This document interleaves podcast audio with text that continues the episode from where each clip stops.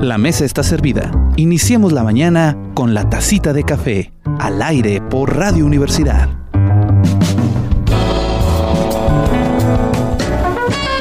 Muy buenas tardes, muy buenas tardes, queridos y queridas. Escucha, nos encontramos en La Tacita de Café contigo cada mañana. Esta tarde, esta tarde ya es 21, 21 de mayo de 2020 21, de mayo de 2021. Bueno, mire, hasta, hasta rimó.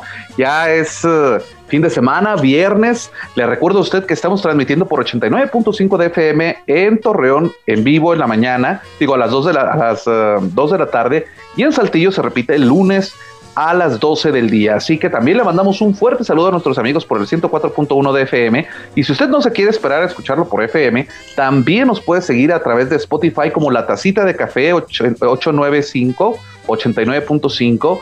Y también puede seguirnos en YouTube. Jorge Sadi, jugando al video, ya aparece de volada. Dele like y compartir. Ahí podrá usted ver cosas que no se ven en el, este, que no se ven en la radio, que solo se escuchan.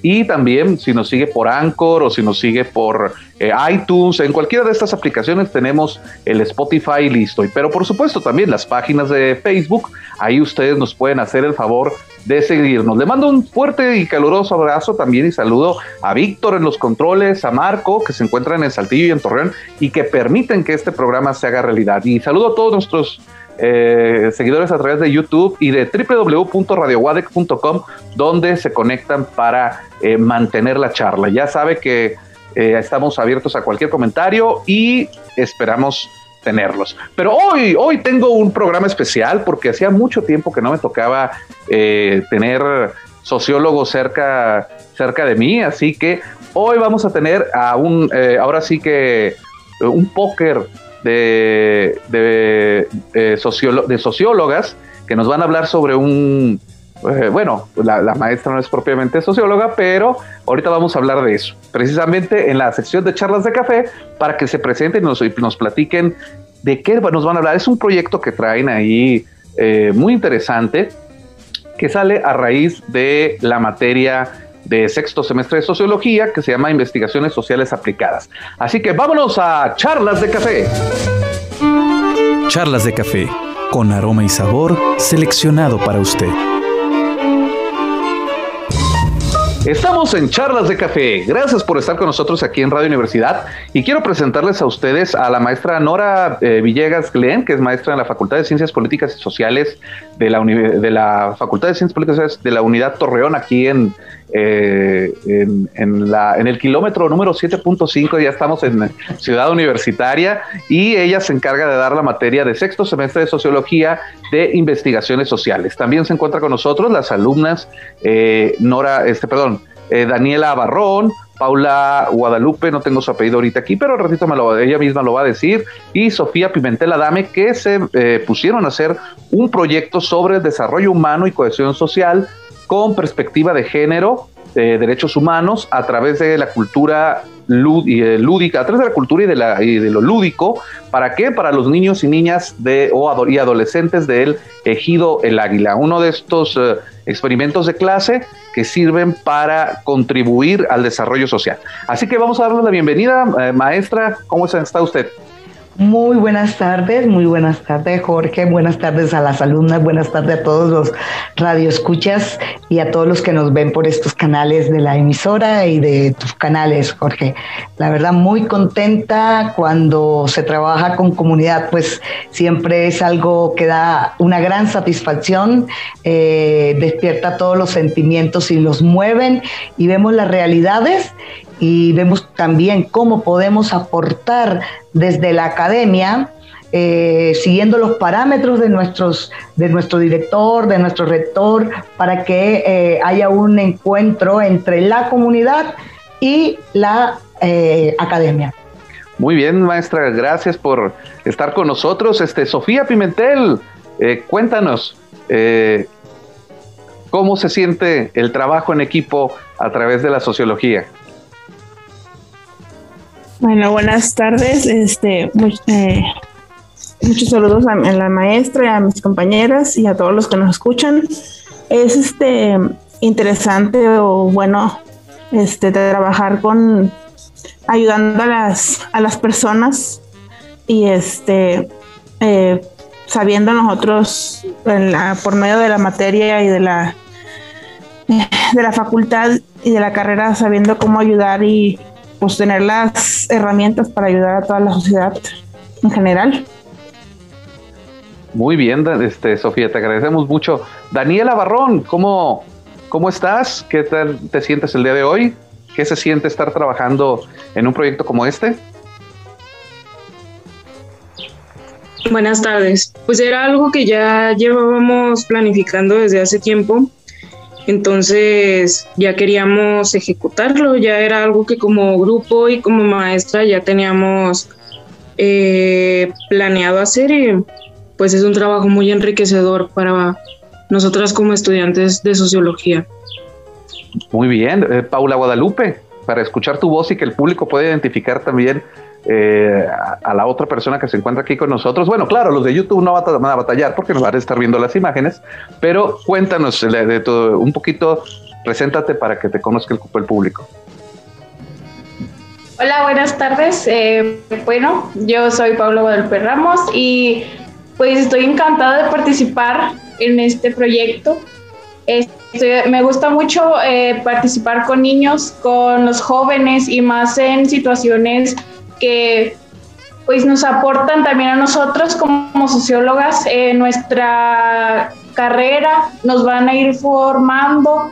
Em, creo que formamos un buen equipo, eh, todas mis compañeras en general trabajamos muy bien para poder llevar a cabo esto. Eh, pedimos el apoyo de la rectoría, también aportaron de muy buena manera, nos apoyaron eh, también del director Juan Carlos. Eh, tuvimos muy buen apoyo de ellos hacia nuestro proyecto y pues eso me pone muy feliz.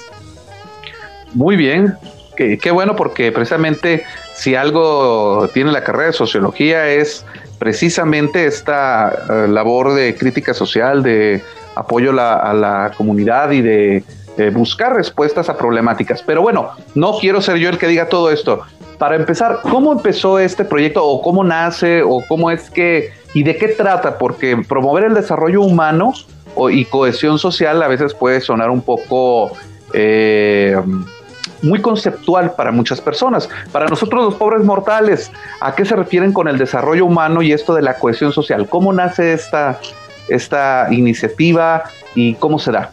Quien quiera responder.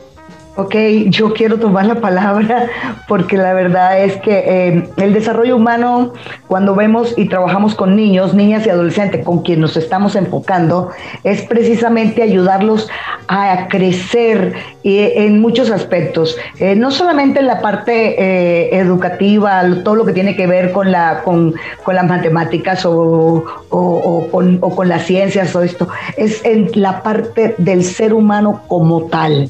Entonces, eh, en medio de toda esta pandemia hemos, eh, descubrimos que los niños tienen muchos problemas y que se ha acrecentado, es increíble, el número de niños violentados dentro de sus hogares y que desafortunadamente viven con los agresores o los agresores son personas muy cercanas en estas familias que son muy grandes. Entonces nosotros pensamos que vamos a tratar de que los niños no saben expresar muchas veces los sentimientos y dentro del desarrollo humano está la parte emotiva, la parte de cómo manejar los sentimientos y de cómo hacer para que ellos a través de la pintura, del canto, de las de, hacer unos sketches, eh, de, armar grupitos de, eh, de, porras, puedan desarrollarse, puedan expresar todo esto. Antes que nada, quiero decirte también que eh, Extensión Universitaria nos ha apoyado muchísimo y en la comunidad, al principio estábamos así como muy muy como que no sabíamos qué pasaba. La idea era que todos fueran a la universidad para que se fueran enamorando de la universidad. Pero por cuestiones de traslado, cuestiones de que en el momento no tenían los padres, pues vamos a nos hemos trasladado a la comunidad. Ok, este, ¿cómo es trabajar? Eh, porque bueno, hay que eh, hacer una inmersión al, ahora sí que al objeto de estudio, porque es sociología aplicada. Eh, es decir, ir a la comunidad, plantearles eh, un proyecto. Muchachas, contéstame, ¿cómo, ¿cómo se sintieron en esta en este acercamiento, porque a final de cuentas en sociología van a tener, tienen mucho contacto eh, precisamente con este tipo de situaciones, normalmente desde la teoría, no, no, es que Bourdieu comenta que esto y el otro, este que Foucault y no sé quién más, pero en la vida real, ¿cómo plantearon el proyecto? ¿Cómo vieron a la gente? ¿Qué, qué les aporta en su desarrollo desde su perspectiva? ¿Cómo se sintieron? Sí, ándale. Bueno, pues al principio sí fue un poco, pues nuevo también para nosotros. Es nuestra primera salida al campo en sí.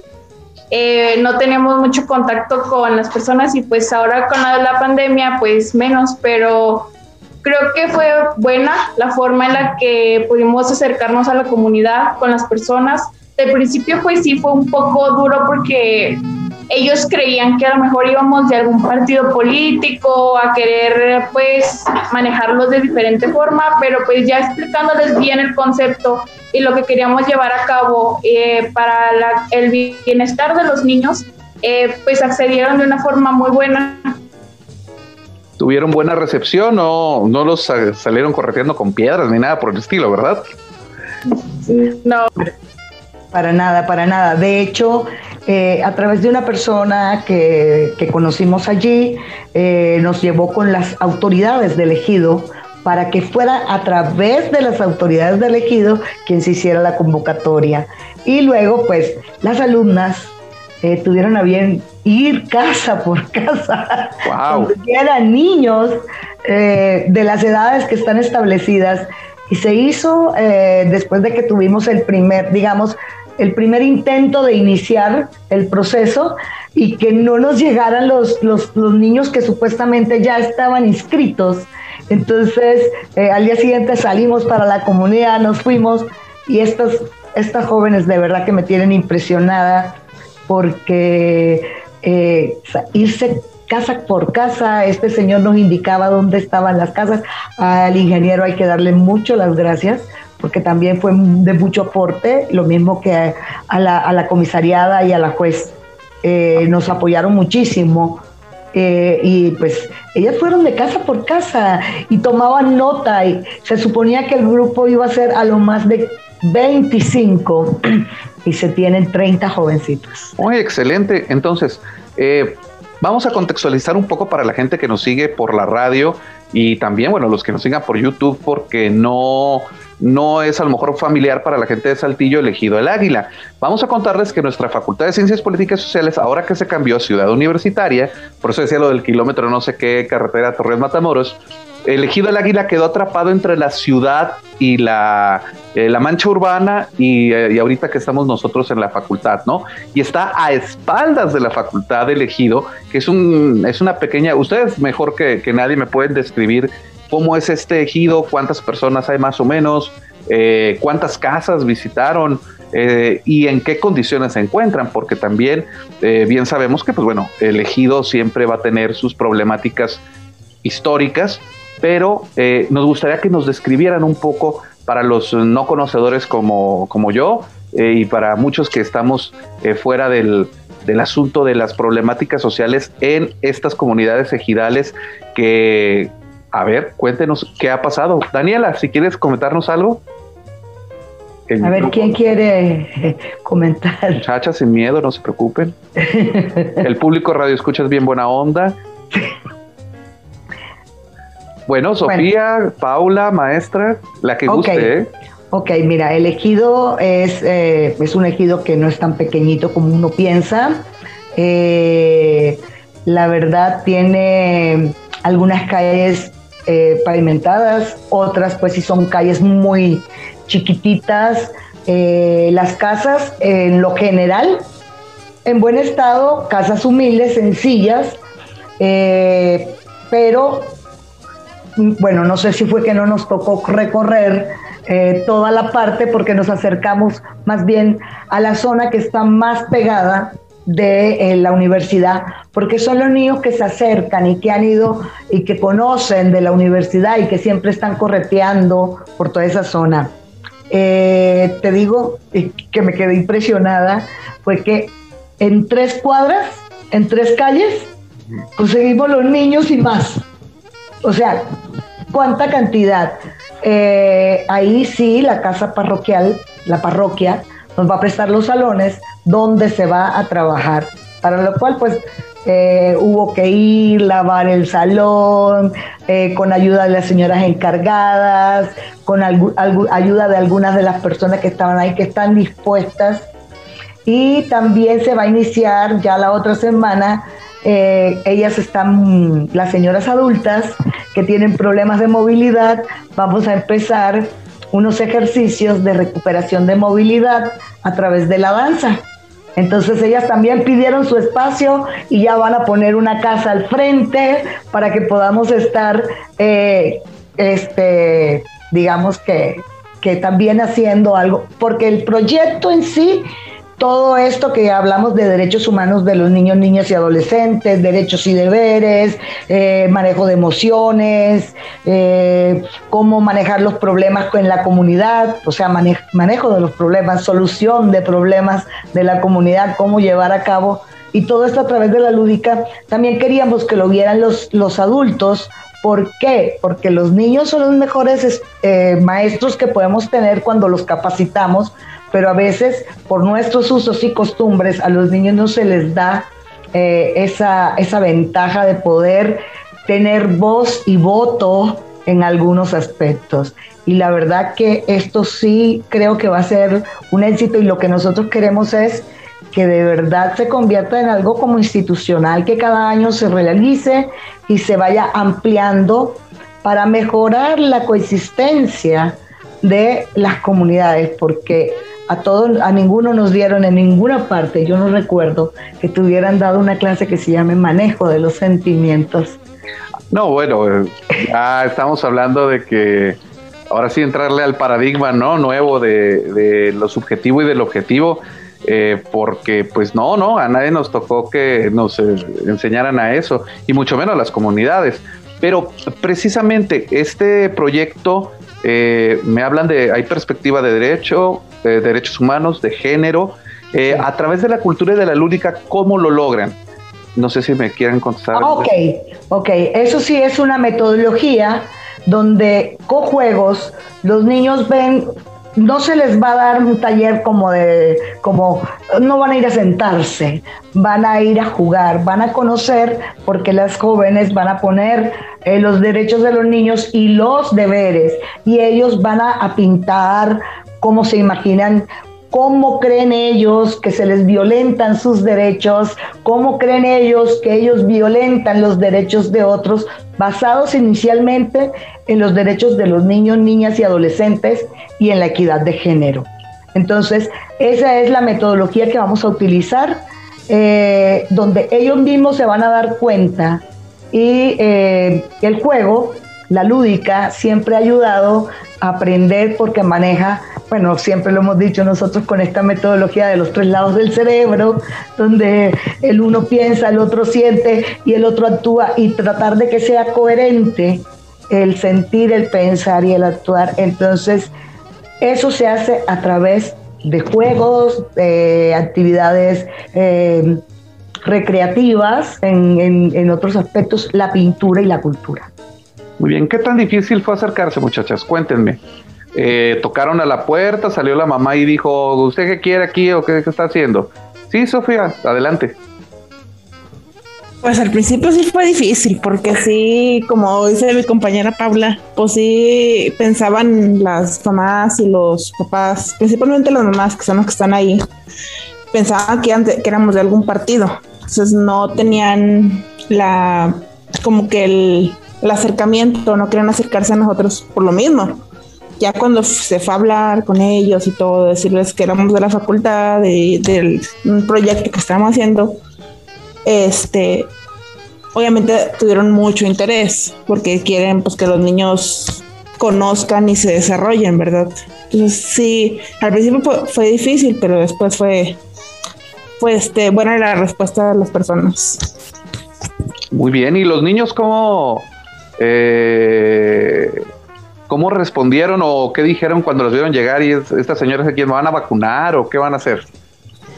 Estaban muy emocionados los niños, estaban muy, muy entusiasmados pues, de que se les va a dar pintura, actividades culturales y todo, pues para, porque pues ya casi un, más de un año de pandemia, pues ha sido difícil para los niños, ¿verdad? Entonces ya lo que quieren es salirse de sus casas. Entonces fue todo niño cuando lo quiere llevar a jugar, a pintar, a, actividades, pues le, le llama mucho la atención. ¿Y ustedes eh, van a participar en alguno de los talleres o los van a coordinar o cómo van a hacer este trabajo, Paula? Sí, claro, nosotros vamos a participar con los niños, les vamos a ayudar también a que ellos este, puedan expresarse un poco más mediante la pintura, el arte. Estamos planeando obras de teatro, eh, que ellos mismos expongan eso ante su comunidad para que la comunidad vea cómo ellos van evolucionando y van conociendo sus derechos mediante los que les estamos planteando. Creo que es algo muy bueno porque como lo mencionaba mi compañera, los niños ya están un poco cansados de estar todo el tiempo encerrados, ya este año ha sido muy difícil para todos, entonces este creo que para ellos es algo muy bueno, les genera felicidad, además porque pues se van a divertir, no solo van a ir a aprender, sino se van a divertir también al momento de estar impartiendo estas lecciones. ¿Qué clase de violencia eh, detectaron en lo que, bueno, claro, esto es un proyecto de clase que se ha ido desenvolviendo desde que enero, febrero a la fecha. Eh, ¿Qué clase de violencia encontraron? No sé si Daniela pueda, Daniela Barrón nos pueda comentar algo o cómo la, o cómo la clasifica, porque ya saben ustedes, bueno, para los queridos radioescuchas y las queridas radioescuchas que se encuentran detrás de la bocina, van a decir, bueno, violencia como, o sea, los golpean, o qué clase de violencias encontramos, eh, no solo en el Ejido del Águila, sino en general, cuando hablamos de la infancia, porque pues uno piensa, ay, la infancia, qué bonito, yo recuerdo mi infancia, pero ¿qué clase de problemáticas, además del obvio encierro, del COVID y el miedo al, al enfermarse, ¿Qué, circunstancias se han podido encontrar tanto en esto y cuáles nos pueden platicar desde el punto de vista de la sociología? Porque bueno, ustedes son los expertas en, estas cuestiones más y sobre todo lo de género, porque muchas veces eh, vemos en la tele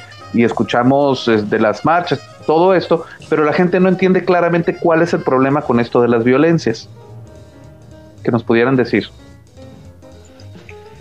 Pues primero, aún no tenemos el acercamiento completo para notar todas las problemáticas que acarrean los niños, pero lo que sí podemos ver ya de primera mano es que claramente son de bajos recursos, por lo que les es complicado a muchos acceder a la educación o incluso podríamos decir a, una buena alimentación.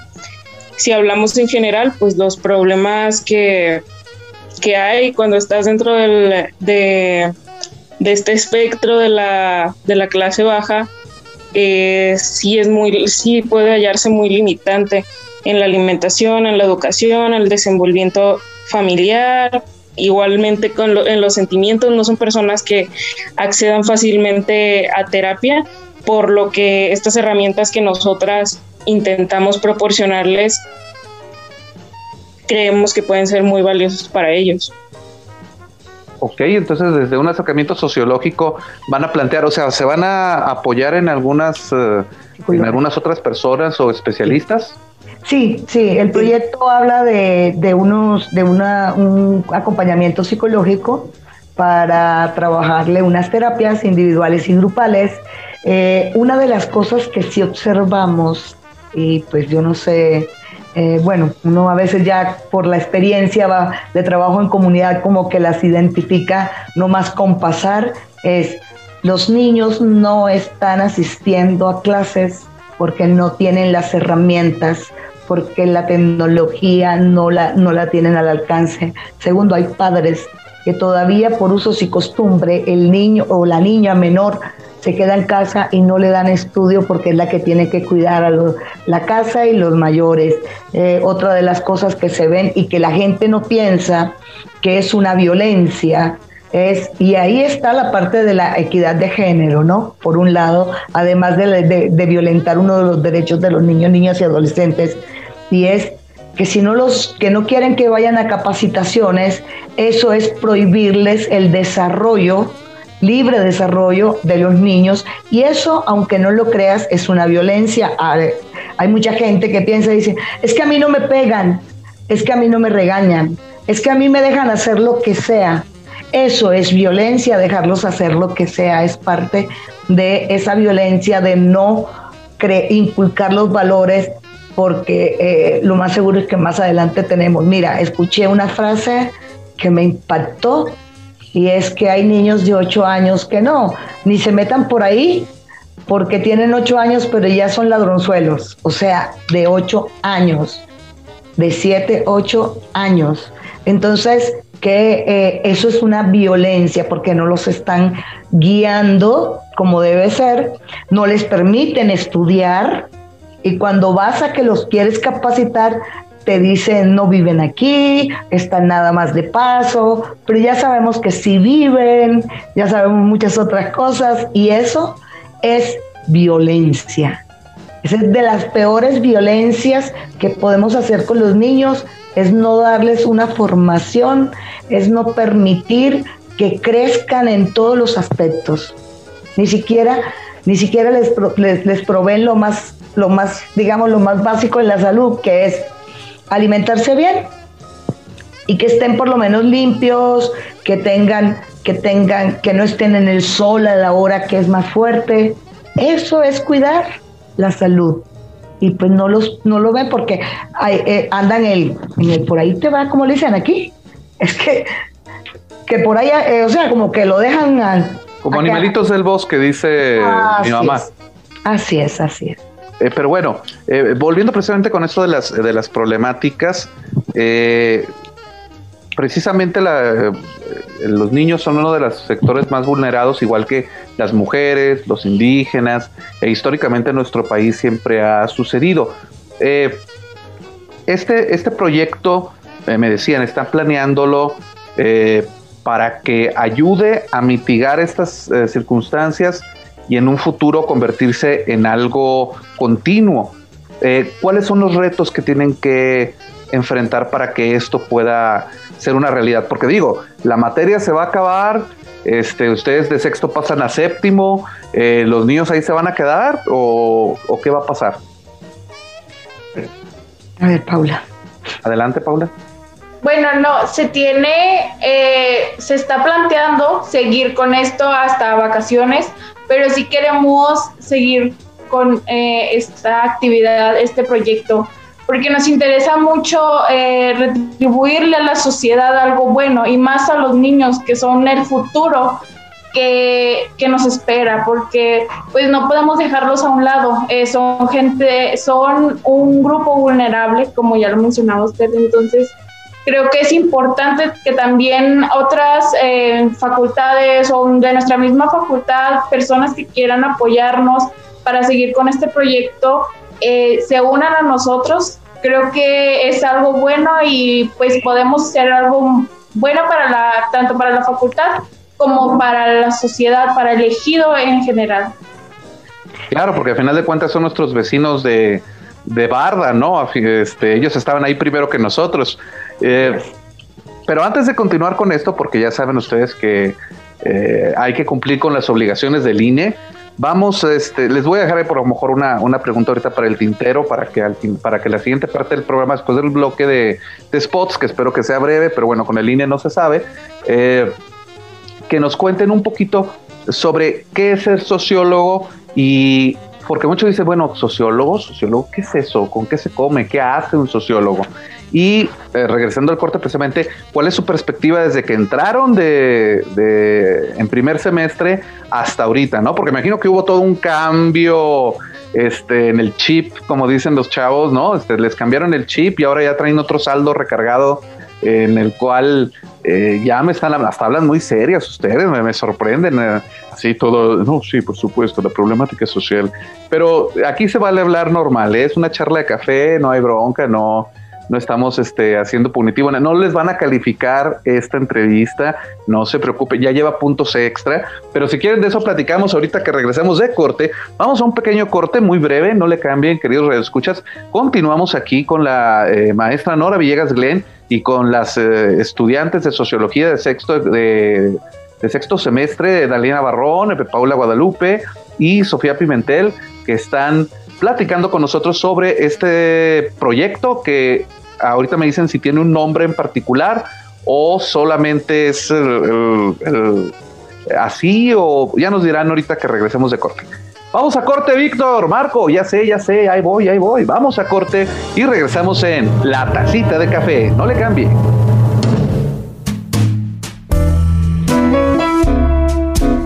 Bebe tu tacita de café, pero al pasito, no te vayas a quemar. Regresamos.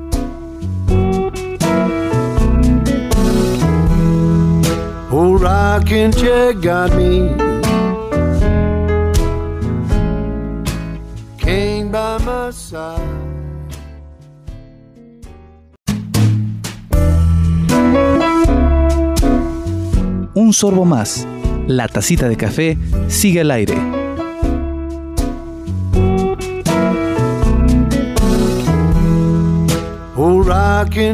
got me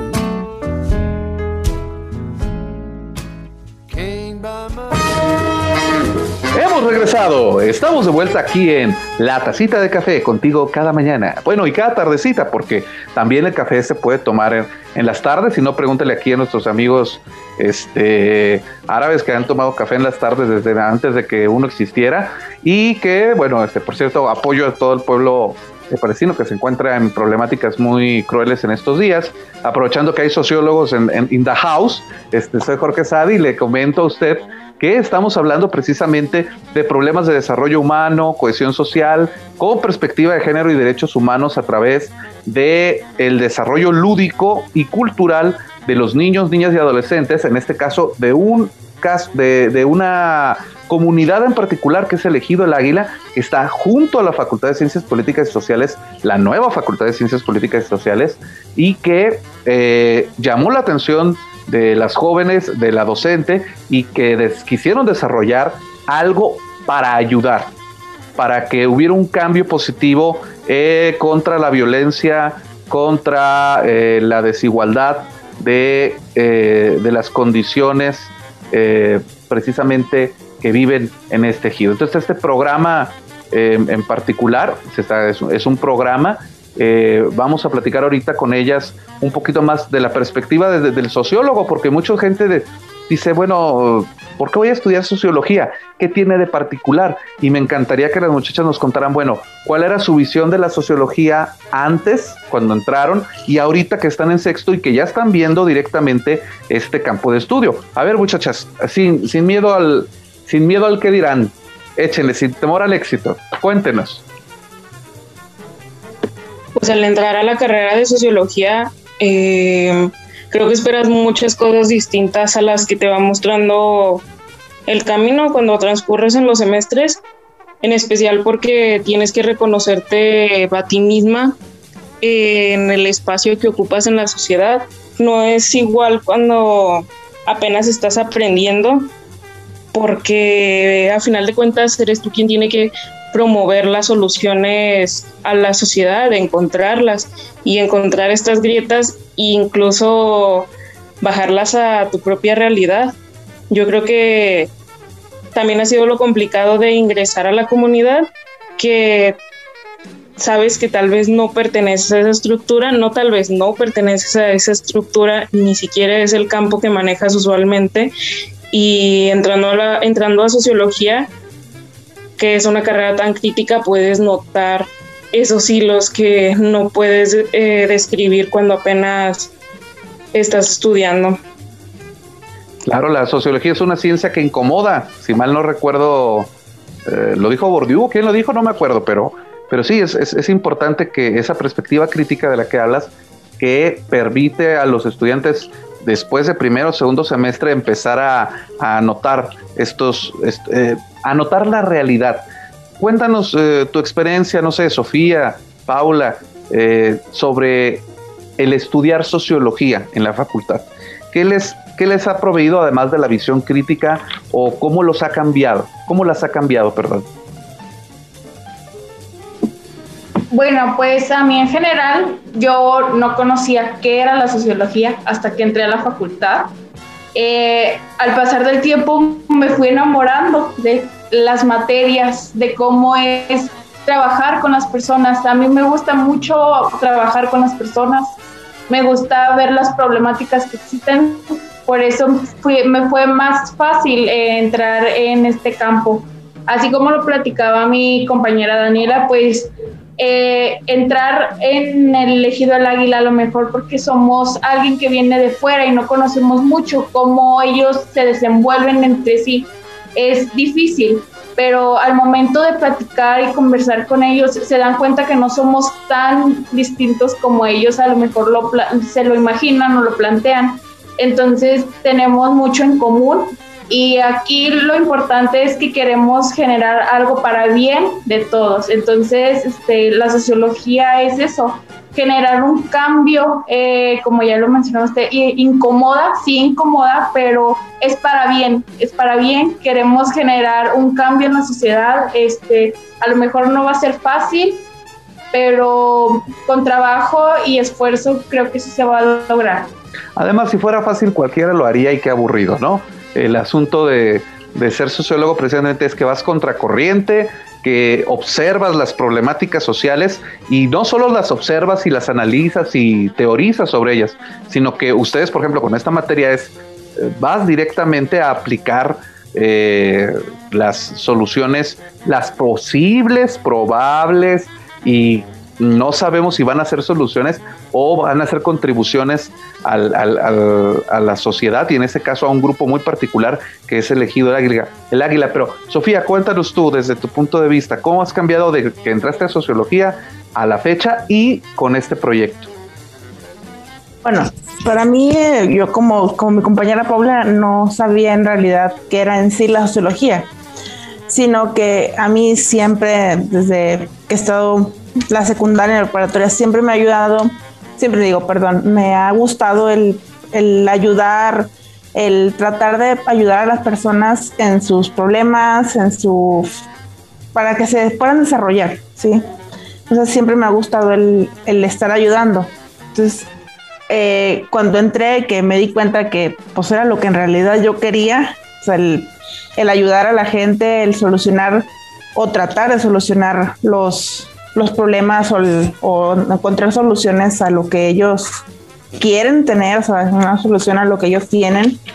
Este, y con este proyecto me, me he dado cuenta de que me ha gustado mucho, principalmente la carrera, y que pues que sí, o sea, sí me gusta el ayudar y que no va a ser fácil eh, el, el encontrar solución o el tener solución, pero va a ser, lo vamos a lograr.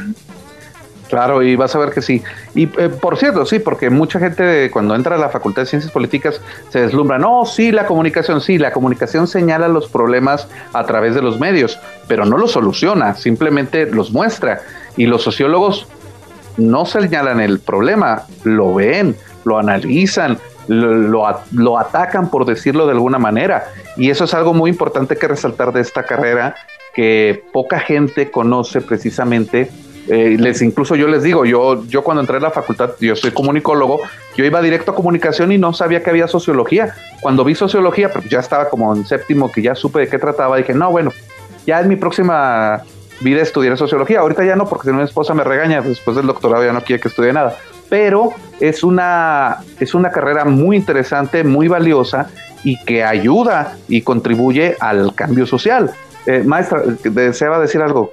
Sí, mira, es que cuando uno, eh, a mí me encantan los sociólogos, eh, bueno, de hecho hasta casada estoy con uno, porque son críticos y, porque no se van por las ramas, porque al problema, al, nosotros allá le decimos al pan pan y al vino vino, o sea, no es que esto, el posible problema, como decimos los comunicólogos cuando transmitimos una problemática, es que el posible problema, no, esto dice el presunto. Entonces, los sociólogos son bien críticos y te voy a decir algo que me encanta del, grupo.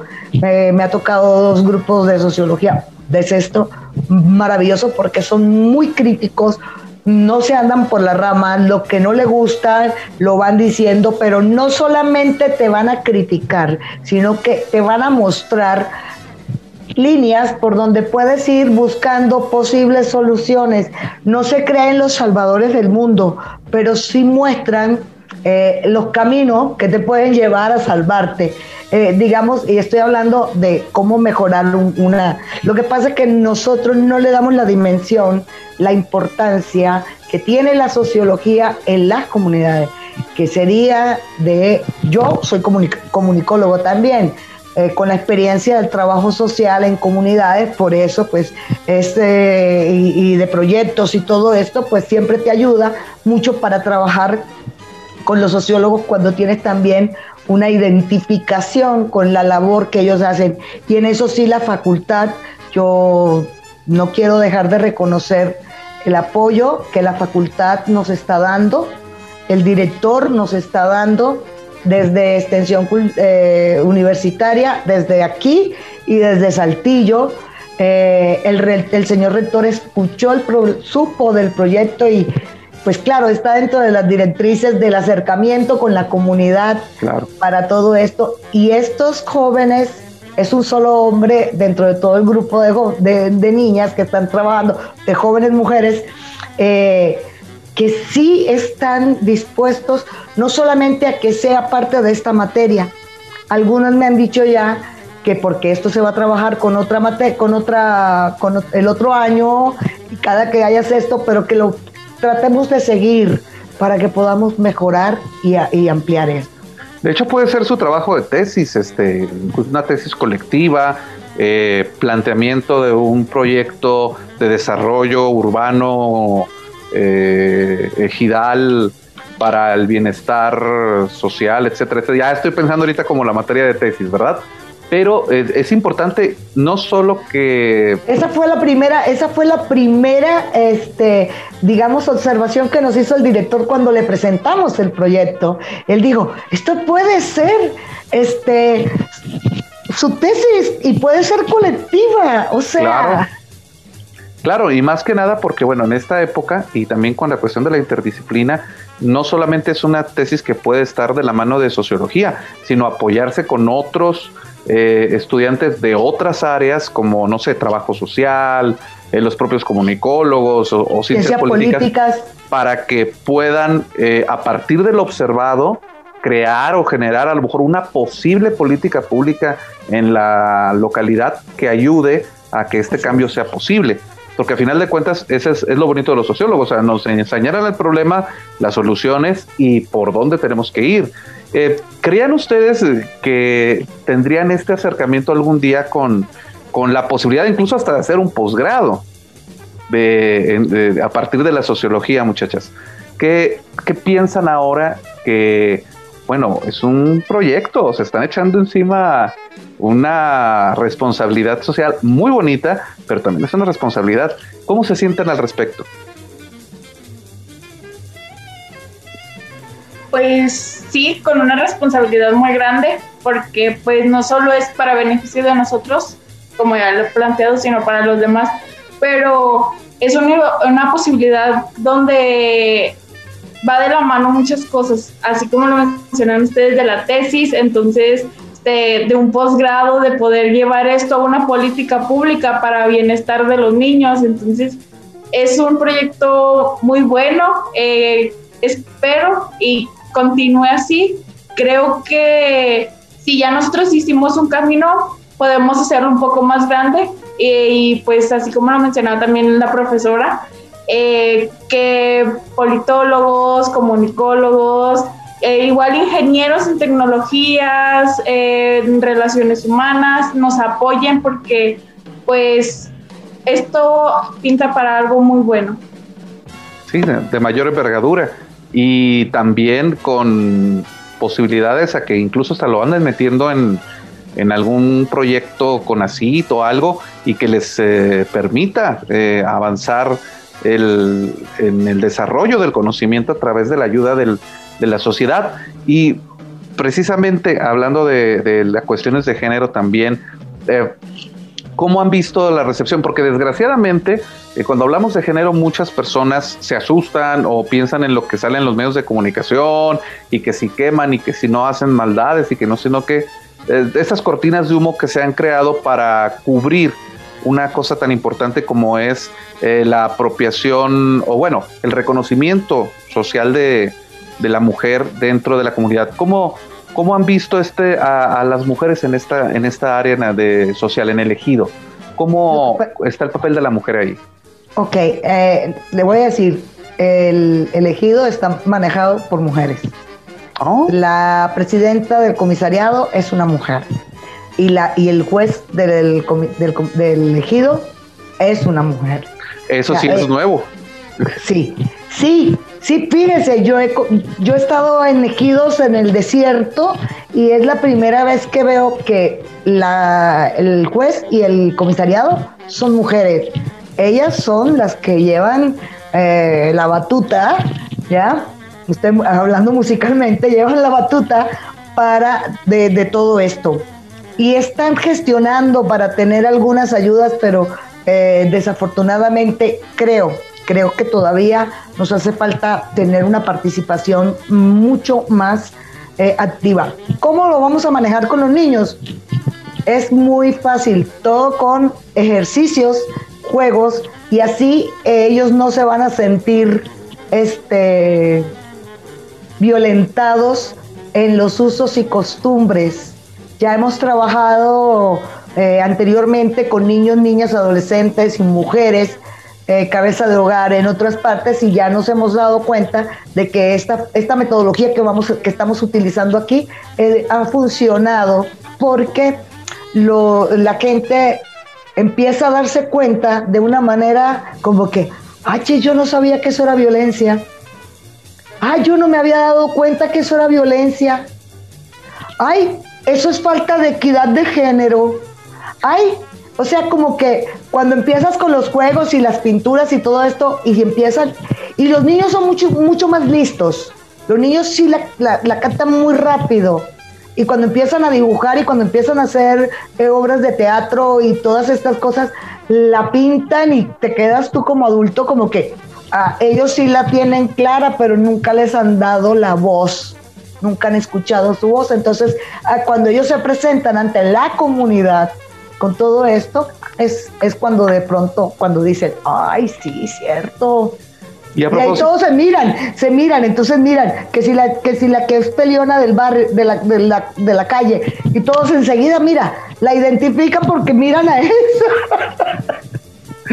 Oigan, oigan, muchachas, este, y precisamente eh, como mujeres. Es un proyecto de el 95% son mujeres las que lo están desarrollando. La docente es mujer. Las personas, las, las, eh, mujeres empoderadas en el ejido precisamente son, son mujeres. O sea, esa, esa es una cuestión que me gustaría que escucharlas a ustedes más que yo les dé una opinión al respecto. ¿Cómo, cómo fue eso? ¿Cómo, cómo lo ven?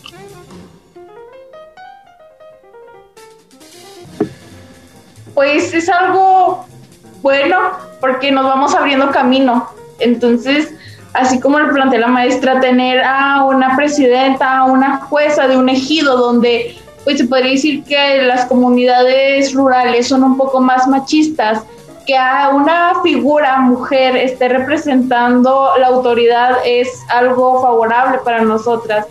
Eh, también nosotros como alumnas generar proyectos y como la maestra eh, también ideas de proyectos para el beneficio. Entonces, pues vamos por buen camino, nos vamos abriendo paso poco a poco. Mm, aún falta mucho, pero ya vimos que sí se puede y, lo estamos logrando. Muy bien. De los talleres, eh, ¿son talleres, son pláticas, son conferencias? Son qué es lo que vamos a ver en este programa o, que ustedes ya han desarrollado. Eh, ¿Qué es lo que hay? Porque me hablan que hay pintura, pero ¿qué es? ¿Un taller? ¿Va una persona que sabe de pintura o cómo está el No, no, no, no. El asunto es que se van a hablar de los derechos y luego los niños a través de la pintura van a mostrar sus derechos, sus deberes, cuándo se han sentido ellos. Van a estar, los talleres son Dibujando, dibujando eh, cuando han sentido que han sido violentados sus derechos, cuando han sentido que ellos los han violado con otros niños, ¿sí? Eh, cuando eh, ellos no han respetado sus deberes, no han cumplido sus deberes. Y luego mm, también vamos a hablar de, los manejos de los sentimientos y lo que son las emociones y también a través de la pintura libre, porque cuando tú les vas a enseñar a pintar, pues como que les das unas técnicas que ellos se rigen por las técnicas, pero que no te muestran lo que sienten. Y está comprobado psicológicamente, pues ahí unos, los psicólogos infantiles tienen muy claro de que cuando quieren saber qué está pasando con un niño, pues los ponen a dibujar o a jugar, con lo que ellos utilizan descubren eh, exactamente qué sentimiento es el que le está eh, manejando en ello. Eh, había una niña que la verdad me impresionó mucho. Al principio no hablaba, era como que sacarle con cucharita y al rato ya estuvo hablando bien y todo. Eh, y el único hombre del grupo pudo acercársele y ella pudo hablar. Y después fue cuando nos contó muchas cosas que uno se queda como que, ah, chis. Ok, entonces eh, las, eh, las diferentes violencias, la simbólica, la física, la económica. Todo eso se las mostramos. Se las mostramos, digamos que hacemos póster, que ponemos unas fotos, que ellos escojan que, qué significa esto. Esos son los, la, la, metodología perdón, que se va a utilizar. Ya se buscan unas imágenes, eh, ubiquen qué significa este tipo de, de violencia, perdón, y luego pues ya ahí vamos, ellos van viendo los tipos de violencia también, cuando no hay equidad, cuando y, todas estas cosas. ¿Cuándo termina el, proyecto en teoría? Ahorita nada más en lo que viene siendo, eh, no sé, me imagino que van a ser varias etapas. La primera fue el acercamiento en el que, el que tuvieron, la segunda es el desarrollo de todas las estrategias, y están en la implementación. Eh, ¿Va a salir algún producto escrito de aquí? ¿Van a hacer algún artículo? ¿Van a... Eh, bueno, ya me decían que están pensando en convertirlo en, una, en un programa permanente. Eh, ¿cómo, ¿Cómo va a surgir todo esto? Bueno, vamos a tratar de que la última ceremonia, que se haga una ceremonia, digamos, donde se les da un reconocimiento a los participantes, donde van a estar invitados el director, el director nos había hecho una propuesta, esperamos que él está haciendo una gestión, a ver si de pronto los podemos llevar a, las, a la Casa del Cerro, para que ellos también conozcan la importancia y la historia y que ellos hagan allá una exposición, igual acá en el ejido, eh, digamos que van a ser como varios cierres, ¿no? En el ejido van a hacer una demostración eh, para la comunidad. Eh, y eh, con el director, ojalá estuviera el rector, qué bueno que nos acompañaran ustedes, eh, eh, todos los, los, jefes, los maestros de radio y televisión. Ay, yo no sé quisiera. pues sí, el jefe de radio. no, no, no, no, eso es, hay organigramas, yo solo tengo un programita. Pero, no, lo que pasa es, que... Es importante que lo hagan, ¿no? Sí, es invitarlos, invitarlos a que nos acompañen para hacerle esta ceremonia, para que los niños se sientan impulsados a seguir eh, participando y la comunidad sienta de que, ah, sí, esto no fue eh, cuestión política, es una cuestión académica, netamente académica, de acercamiento de la universidad, la facultad y la comunidad. Exacto. Y bueno, y más que nada ahorita que, menciona lo histórico, maestra, y el llevarlos al museo y todo, no es solo el llevarlos al museo, es que se den cuenta que son parte de la identidad de esta comarca.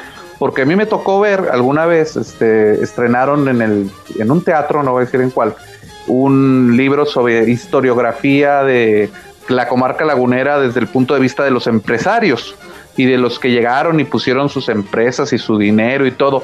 Y cuando pregunté, bueno, en las fotos que aparecen pues yo veo puros obreros, este, alguien se preocupó de los obreros, alguien se preocupó de la sociedad que vivía ahí y creo que su proyecto va por ese lado, ¿no? Ver qué está sucediendo con la sociedad directamente, con la comunidad y hacerla que se apropie de su identidad y que se y que la valore, ¿no? Es lo que estoy estoy entendiendo aquí, corríjanme si me equivoco. No, esa es la idea. La idea es esa y precisamente por eso se habla de la cultura y la lúdica, para que ellos sepan cuál es su gastronomía básica, digamos, que conozcan eh, cuáles son las tradiciones y que a través de que nos muestren con las tradiciones cómo se, cómo se pueden violar los derechos, cómo, o sea, esto es una, es una sincronía eh, en donde la cultura y la lúdica nos van a mostrar, les van a ellos se van a apropiar de su identidad a través de estos, mostrándonos y reconociendo su propia problemática para que lleguen a ser una comunidad autogestionaria, que no siempre eh, sean, mm, digamos que este es un proceso de autogestión y estamos en la parte eh, donde nosotros somos el 80% y ellos el 20%, ¿no? Digamos de gestión, luego viene la cogestión donde habría y luego su autogestión, la comunidad sea autogestionaria y nosotros como eh, universidad, como academia, desde, desde, este, desde este punto, digamos, de este lado de la, de la, la, barda, de la barda para acá, lleguemos a hacer en un momento determinado solamente el 20% que los, les hace acompañamiento, pero que ya ellos mismos están trabajando y que ellos mismos van a solicitar. Y eso también nos va a ayudar a que toda, eh, ellos se enamoren de la universidad, porque es que la universidad también eh, eh, los, les, podemos, les muestra que ellos algún día esa va a ser su alma mater y que pueden aspirar a que sigan estudiando porque algún día ahí es donde va a estar y se va a hacer necesario que se abra una puerta para que los estudiantes de elegido vengan a cualquiera de las facultades de CEU, que ellos sientan que, oye, yo sí quiero estudiar, papá, porque yo quiero llegar a la universidad. Ahí va a estar fácil. Entonces se enamoran y en vez de, eh, y no van a permitir que no pase nada malo en la, en la universidad, porque es que ese es de nosotros también. La apropiación. de eso, claro. Esa es la idea con todo esto. Bueno, eso es, digamos, la primera parte.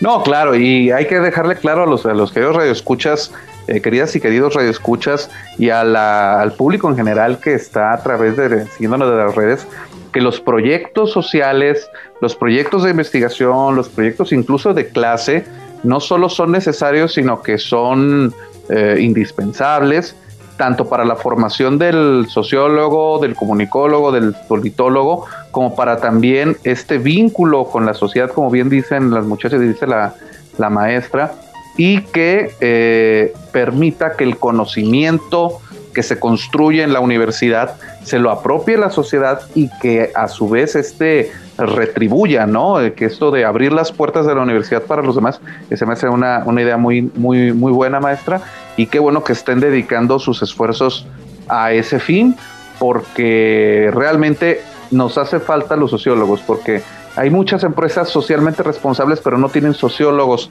que es el primer paso de, de, una empresa socialmente responsable. Conseguir a alguien que les diga, estas son las problemáticas y no las que tú piensas, ¿no? Porque muchas veces eh, yo he visto gente que de muy buena fe hace filantropía, pero la filantropía es una cosa y el ayudar a la sociedad es otra. Entonces, eh, pero bueno, ya obviamente yo aquí mi choro en vez de que sean ustedes y aquí lo importante son ustedes. Algo que nos tengan que contar, que quieran agregar antes de que terminemos, porque ya saben que el tiempo, el tiempo es traidor y el tiempo se nos ha ido corriendo rápidamente porque la plática está sabrosa. Cuéntenos algo de, sus impresiones o de lo que quieran decir o algo que no hayan dicho o si quieren mandar un saludo a su mamá, también se vale, no hay ningún problema. Este, o al público en general o al, eh, no sé, lo que ustedes gusten decir. Bueno, que se interesen también más por la carrera de sociología. Hacen falta muchos sociólogos en México.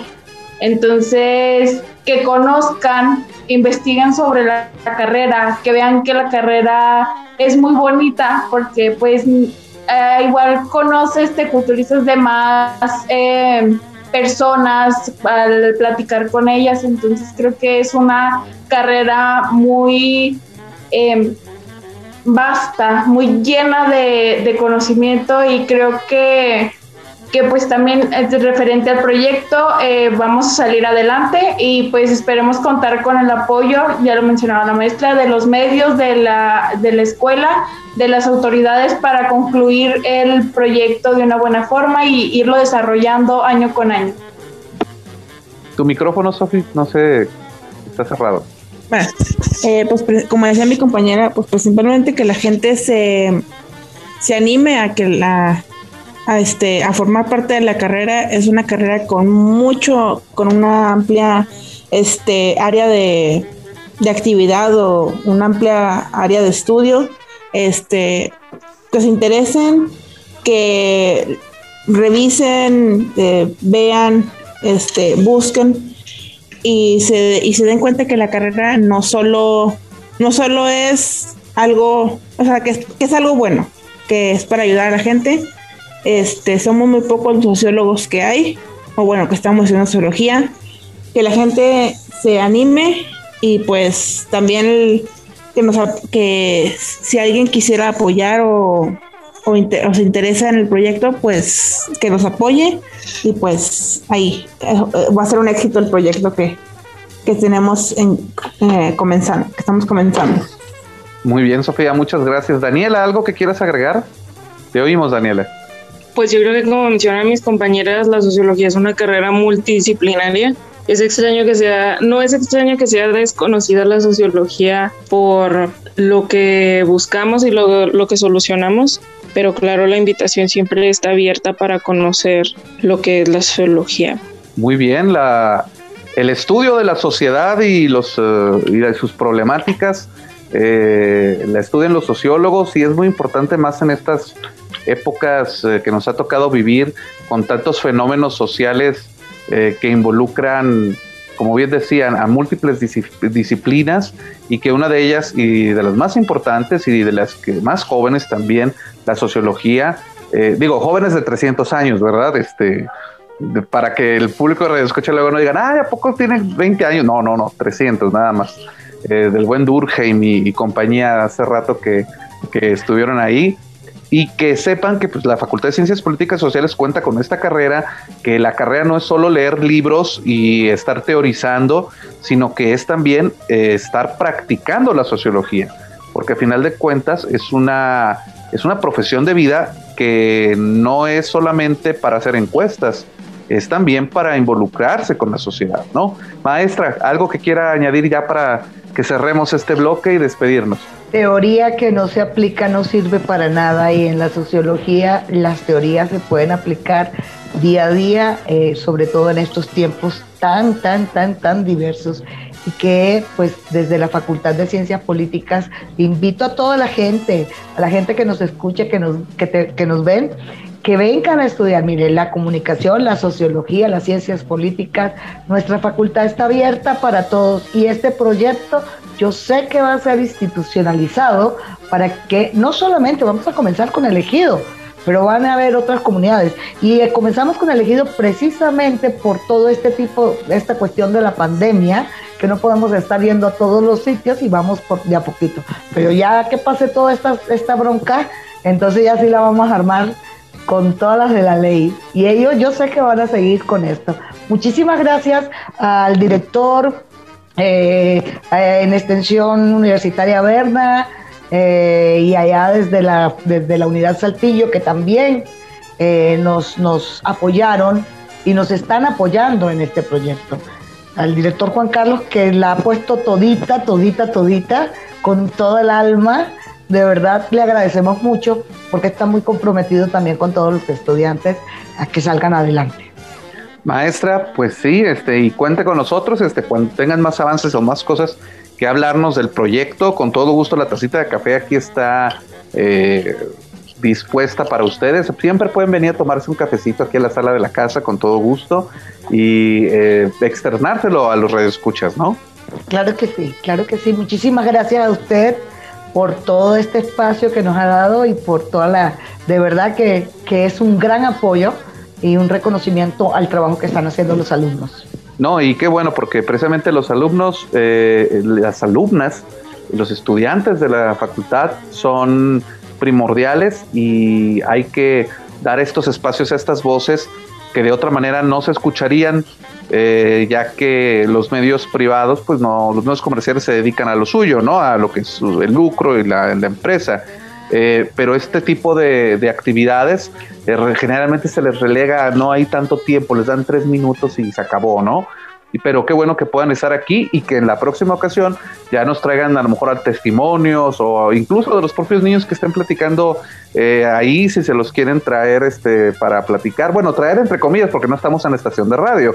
Estamos ahorita por a través de del Teams o del Zoom no me acuerdo cuál estoy usando en este momento pero sí este es un, sería una oportunidad magnífica para verlas en acción y ver el, el trabajo que se desarrolla. Eh, les agradezco enormemente, muchachas. Este, ¿Quieren despedirse de alguien más en particular ya para cortar esto? No, pues gracias por escucharnos y por la atención prestada. Gracias, profesor, eh, maestra y a todos los radioescuchas. Pues muchas gracias por, por este, estos minutos que nos prestaron y pues igual eh, los esperamos en la facultad. Las puertas están abiertas y esperemos que de ahí salgan mucho más sociólogos y comunicólogos y politólogos. Sí, pues muchas gracias por, como decía mi compañera, por la atención y por escucharnos. Este, así es, este, las puertas de la facultad están abiertas para cualquier carrera y esperemos se animen. Y este, pues muchas gracias. Sí, gracias por el espacio.